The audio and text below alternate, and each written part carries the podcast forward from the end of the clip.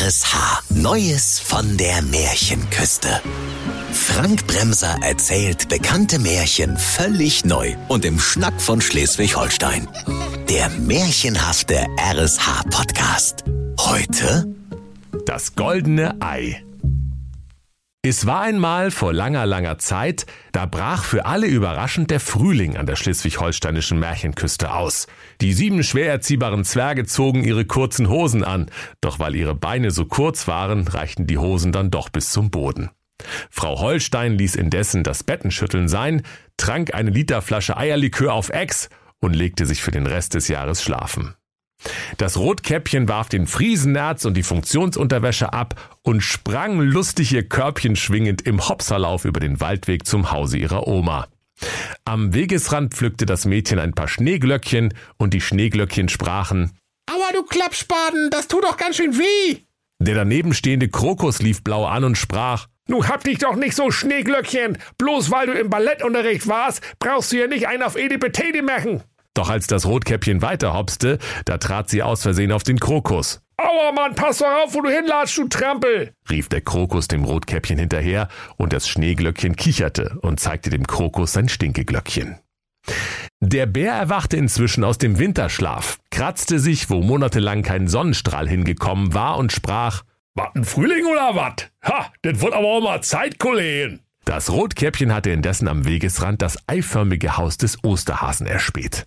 Als das Rotkäppchen zu dem Osterhasenhaus kam, da sah sie vor der eierförmigen Türe einen Tintenfisch, der ganz nervös von einem Bein aufs andere sprang, was bei acht Beinen ziemlich lustig aussah. Und der Tintenfisch sprach, Oh nö, ich bin bis Oberkante Hornschnabel voll mit lila Tinte zum Eierfärben. Also wenn der Osterhase nicht bald aufmacht, dann passiert hier ein Unglück. Das Rotkäppchen sagte, Hä? Ist er gar nicht da? Ich musste ihm doch noch sagen, diesmal keine Nougat-Eier für meine Oma wegen Diabetes. Und die Krokanteier kann er auch stecken lassen. Die Oma hat doch gar keine Zähne mehr. Ach, du hast Probleme, Rotkäppchen. wimmerte der Tintenfisch. Ich platze gleich. Da fiel der Blick des Rotkäppchens auf den eiförmigen Briefkasten des Osterhasen, in dem es aussah wie bei Familie Hempel unter dem sprichwörtlichen Sofa. Der Kasten quoll schon über mit den Osterwünschen der lieben Kinder aus allen Ecken der schleswig-holsteinischen Märchenküste und war schon Monate nicht geleert worden. Da rief das Rotkäppchen ganz erschrocken, Ach, so ein Sheet mit dem Sheet. 200 Puls habe ich bald doch. Der Osterhase ist verschwunden. Na, das kann ja was werden dieses Jahr. Ostern ohne Osterhase? Das ist doch wie Kuchen ohne Rotwein. Wenn der weg ist, dann fällt Ostern flach. Mensch, Tintenfisch, du sag doch auch mal was. Ich, ich platze gleich. Wenn er nicht wieder auftaucht, ist hier alles lila. Sogleich holte das Rotkäppchen ihr hölzernes iPhone aus der Schürze und rief den Jägermeister Jägermeister an. Und der Jägermeister sprach, Ja, warte, ich schau mal, was ich heute alles geschossen habe. Äh, Hier waren vier Bambis, ein Dumbo, ein Tom und ein Jerry, zwei Einhörner. Ähm, nö, der Osterhase ist nicht dabei, tut mir leid.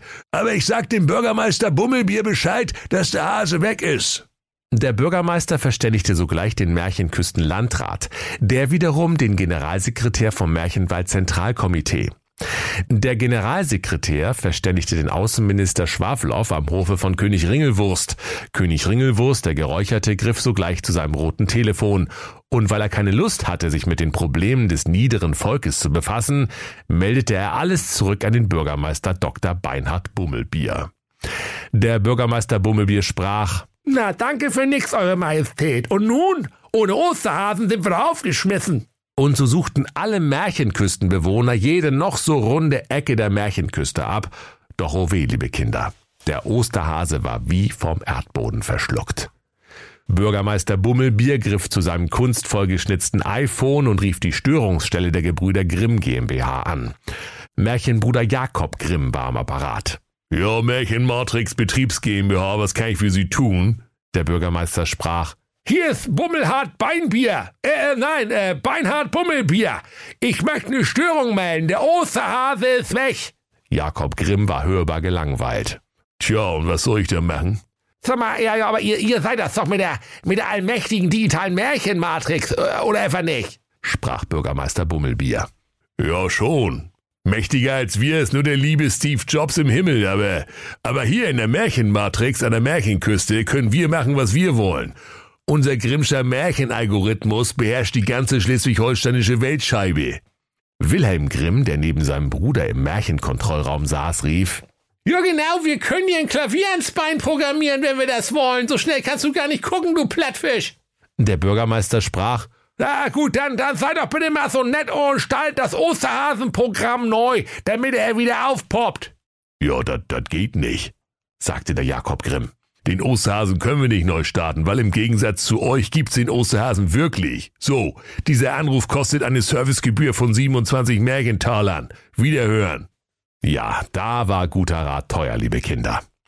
Bald darauf versammelten sich alle Märchenfiguren in der Gaststätte Dorfkrug zum goldenen Kranze am goldenen Hirsch zum torkelnden Jägermeister und beratschlagten, wie das Osterfest vielleicht doch noch zu retten sei. Bürgermeister Bummelbier ergriff das Wort. Also, also ich schlage vor, wir, wir feiern einfach mal irgendwas ohne Eier. Also was, was, was einfacher geht, ja? Also zum Beispiel Buß- und Betag.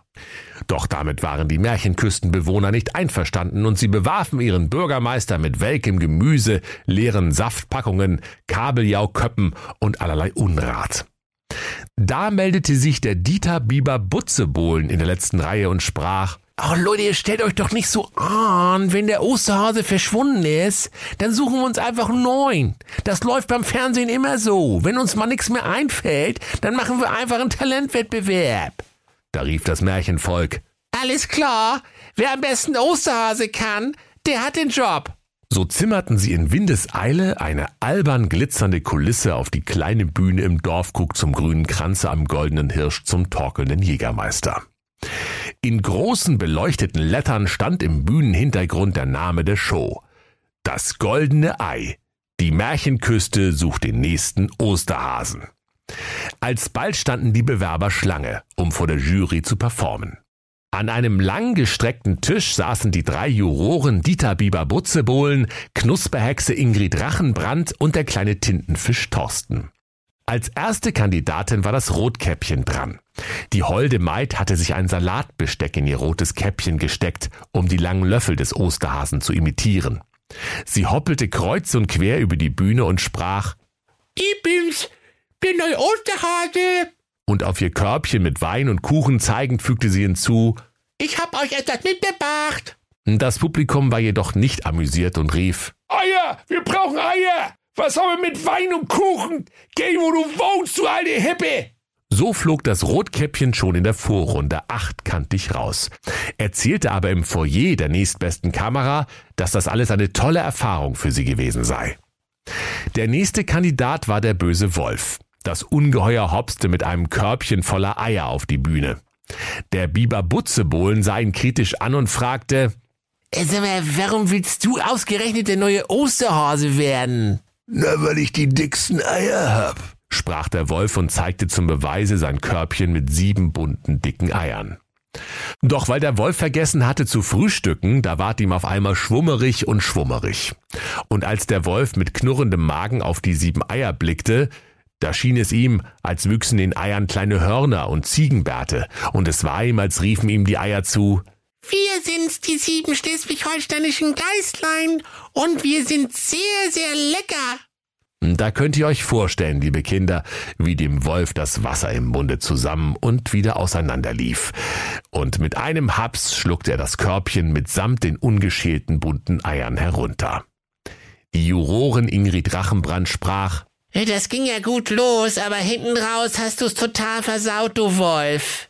Der Dieter Bieber Butzebohlen sprach, Also von mir gibt's hier auch ein Nein. Was sagst denn du dazu, Tintenfisch? Oh, ich platze gleich, sprach der kleine Tintenfisch Thorsten ganz verzweifelt, und so flog auch der Wolf aus dem Rennen um den Job als Osterhase. Als nächster Kandidat trat der Berliner Bär auf die Bühne und sprach. Also pass mal auf, ihr Flachzangen, ja? Also mit dem Hoppeln hab ich das nicht so, aber ich kann euch hier mal ein gewaltiges Ei legen. Soll ich? Komm zu Potte, Alter! rief das Publikum. Hauptsache, du machst mal irgendwas. Für uns ist auch die sechste Stunde. Wir wollen auch bloß nach Hause. Ist ja gut. Auf eure Verantwortung. Dann legte der Meister Petz ein wirklich riesiges Ei auf die Bühne und sprach. Ja, da kickst du, wa? Nee, äh, dreimal nein, rief der Dieter Biber Butzebohlen und verteilte Nasenklammern an die übrigen Jurymitglieder. Dann musste die Show unterbrochen werden, um den Dorfkrug zum grünen Kranze am goldenen Hirsch zum torkelnden Jägermeister einmal quer zu lüften. Alle Bewohner der Märchenküste waren sich einig, dass der Bär die Aufgabenstellung nicht verstanden und das Thema verfehlt hatte. So wurden noch viele Kandidaten durch die Castingmühle gedreht, doch keiner hatte das Zeug zu einem waschechten Osterhasen. Der Dieter Biber Butzebohlen sagte immer nur, äh, nee, dreimal nein. Die Knusperchse sprach, Du bist nicht das, was wir suchen. Und der kleine Tintenfisch, der schon in einem lila Pfützchen saß, sagte, Ich platze gleich, aber das scheint ja keinen zu interessieren. Bald waren nur noch zwei Bewerber übrig. Als nächstes kam ein stattliches, glitzerndes Huhn auf die Bühne und gackerte.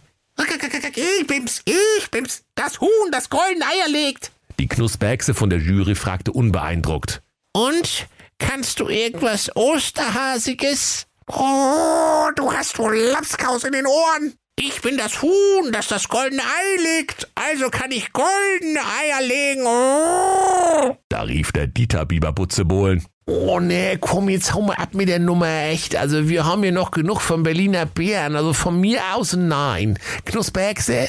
Auch nein. Äh, Tintenfisch? Oh, ich platze gleich. Dann kam schließlich der letzte Bewerber für den Job des Osterhasen auf die Bühne. Noch bevor sich der Kandidat vorstellen konnte, ließ die Jury kein gutes Haar an ihm.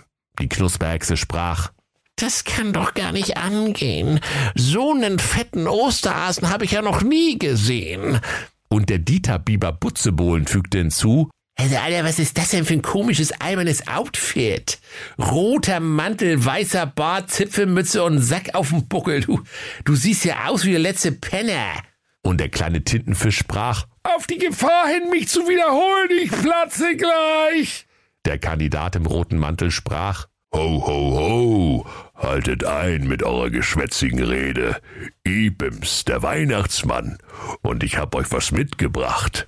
Im Publikum wurde es mucksmäuschenstill. Dann warf der Weihnachtsmann seinen schweren Sack auf den Boden und der Sack sprach, Aua, tu das Not! Dann schnürte der Alte den Sack auf, griff behende hinein und als er die Hand wieder herauszog, hatte er zum Erstaunen des Publikums den echten Osterhasen bei den Löffeln und hielt ihn hoch in die Luft. Da freuten sich die Märchenküstenbewohner, dass der Osterhase wieder da war und riefen, Na schön Dank, du Torfkopf, was haben wir uns Sorgen gemerkt? Aber du Spacko hockst ja gemütlich beim Weihnachtsmann im Sektor. Sorry, Leute, rief der Osterhase. Das war aus Versehen. Ich war letzte Weihnachten so neugierig, was der Weihnachtsmann mir bringt, da bin ich einfach in den Sack geklettert, um nachzugucken. Und weil's im Sack so schön dunkel war, da bin ich eingepennt. Und der Weihnachtsmann hat mich mitgenommen zum Nordpol. Der Weihnachtsmann sprach, Na, habt ihr's endlich. Ich muss wieder nach Hause, sonst wird mein Essen kalt. Und das geht am Nordpol bekanntlich sehr schnell. Dann schwang er sich auf seinen Schlitten und verschwand in der Bewölkung. Da freuten sich alle, dass Ostern nun doch stattfinden konnte und schafften eine ganze Palette Eier herbei. Meister Lampe griff beherzt zu Pinsel und Farbkasten und begann sogleich die Eier bunt anzumalen. Aber der Tintenfisch Thorsten sprach, oh, ich weiß nicht, ob ihr es schon wisst, aber ich platze gleich. Und er kletterte oben auf die Eierpalette und rief, Tinte Marso. Kurze Zeit später waren alle Eier wunderschön lila gefärbt. Und der kleine Tintenfisch, der plötzlich wieder ein ganz entspanntes Gesicht hatte, sprach, Oh, das war jetzt aber viel. So, liebe Kinder, wurde das Osterfest an der schleswig-holsteinischen Märchenküste im allerletzten Moment doch noch gerettet. Aus den Kandidaten der Castingshow wurde wie üblich nichts. Nur das Huhn, das goldene Eier legt, machte Karriere als goldbraunes halbes Hähnchen. Und wenn sie nicht gestorben sind, dann lachen sie noch heute. Das war der RSH-Podcast Neues von der Märchenküste. Bekannte Märchen völlig neu erzählt von Frank Bremser im Schnack von Schleswig-Holstein. Alle Folgen hören Sie in der RSH-App. Neues von der Märchenküste. Ein RSH-Original-Podcast. Erzähler Frank Bremser. Autoren Maximilian Reg und Steffen Lukas. Eine Produktion von Regiocast. Deutsches Radiounternehmen.